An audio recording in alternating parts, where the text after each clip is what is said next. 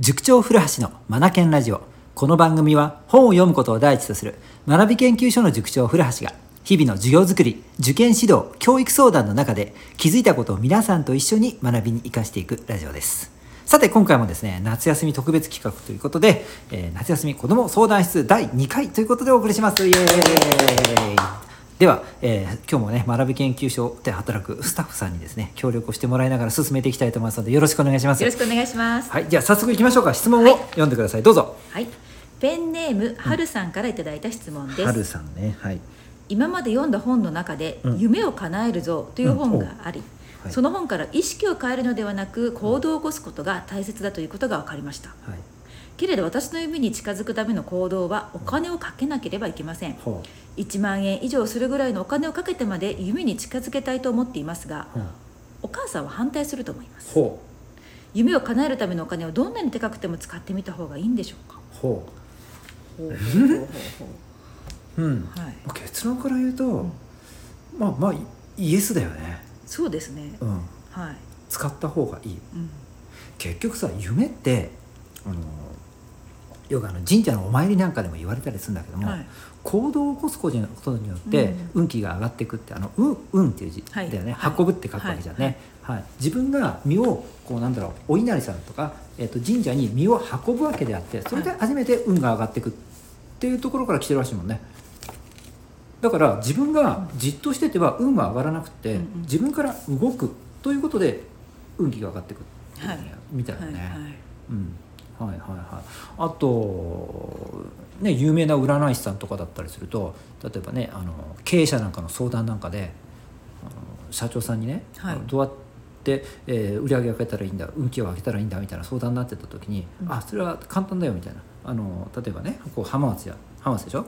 うんそうだな。秋田県の、えー、と白神山地の手前にある、えー八百屋さんがあってそこの八百屋さんの前に神社があってそこでお参りすると運気上がるよとかって言われたりするじゃんね。例えばね例えばね、はい。はい知らないにあるかどうかは知らない、例えばね、はい。そうすると社長さんが分かった。じゃあ行ってきますっていうことなんで,、うん。でそこまで行くわけじゃんね、はい。えーとおそらく新幹線乗り継いでなのか、うん飛行機になるのかって感じで結構な旅になると思うんだ、うん。でその中でいろいろ考えるんだよね。はい。俺は一体何やってんだろうかとか、うん、本当にこういったこと本当に自分の仕事はこれでいいんだろうかとか。はい。家族に対して、えー、と思いを届けてるだろうかとかってね、うん。日常の生活自分のねなんかことを振り返ったりする時間がそこで生まれたりして、はい。そんな中でいろいろね気づいたりあと旅の道中で優しくしてもらったりとか、うん。えー、と人の振り見て我が身を直すみたいなああいつ何やってんだあんなとこでタバコ捨てやがってみたいな方目に入ったりしてあんなことやっちゃいかんよなってことを見たりして自分気をつけなくちゃとかって考えるようになっていって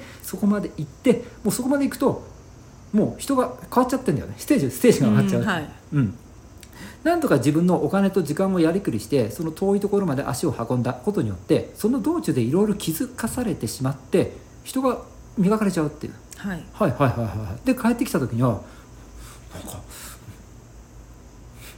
成長できました？みたいな感じ。に なっちゃう話ってよくあるんだよね、うん、でこれって何かって言ったら自分の身を運んだってことによって運気が上がっていったってことなんで、うん。じっとしてるとこれはないんだよね。うんはい。うんうんうんうんなのでえーっと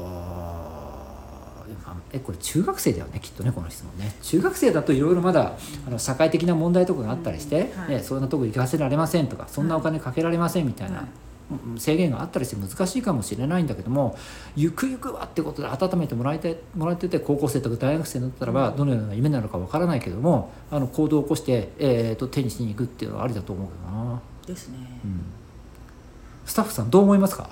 そうですね。あのこの子の夢が何かはわからないんですけれども、うん。えー、とまずは夢をうん。叶えたいということを、うん。やっぱもっと家族にうん。日頃から伝えるうんっていうのがどういいんじゃないかなとあ思っています。ね。で、お母さんは反対すると思います。うん。とあるんですけど、うん。お母さんを味方につけたいですよね。うん。なので、うん。自分がどうしてその夢を叶えたいのかっていうことをうん日頃から伝えそのためにはうん。お金がかかると、うん。そのお金をうん。自分がうん。こう手にするためにはうん。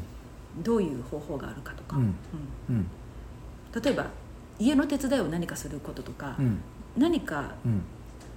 なんていうのかな母さんからうん。お金の援助してもらえるようなものはないだろうかっていうふうにうん。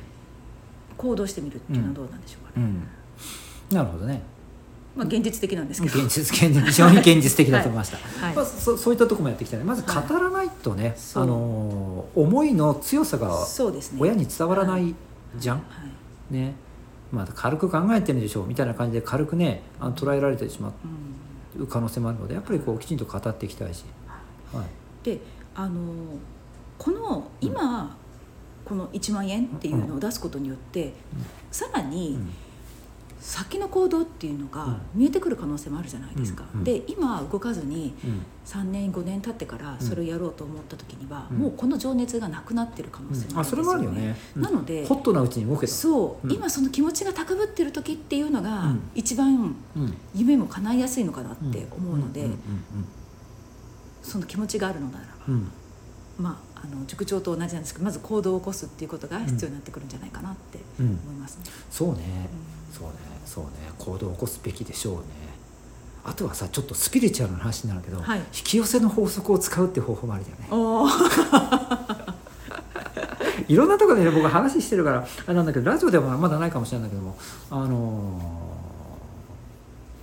自分が欲しい車欲しかった車があった時に日記一冊用意して小さいの用意してそれ毎日書いたんだよね。はい。で自分がその車を手にしても乗っていて、ねえーその車を運転している場所まで書いてで場所走らせてる。えそこの道路。で窓もどれくらい開けていて風がどんな風が入ってきて室内で流れてる音楽がどんな感じで。で自分がその時どんな気持ちでいるのか、うん、もう情景がねありありと浮かぶような形で毎日書き続けたんだよね。そしたら手に入ったっていう 引き寄せの法則だよね、はい。とかね。うん。これがやってもいいのかもしれない本当に欲しいんだったらばって、そうですね。手にしたいってことならば、うん。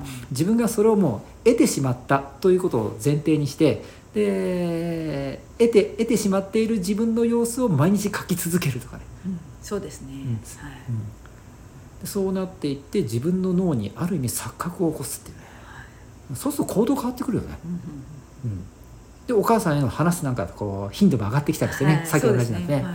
うん、そうそうそうそう。でお母さんも「あこの子本気じゃん」って思いが伝わって道が開いていくかもしれない、うんはい、うん。かもしれないもんね。はい。はい。ということですね。はい。はい。ここまでにしましょうか。はい。はい。よろしいですか？何かいいですか、はい、はいありがとうございます。伝え忘れたこととか大丈夫です。漏らすことのないように伝え切ってくださいね。はい。大丈夫はい、じゃあ終わりましょうか。はい。あ私が締めるのは。はい。最後までお聞きいただきありがとうございました。Read more, learn more, change the group 素敵な一冊を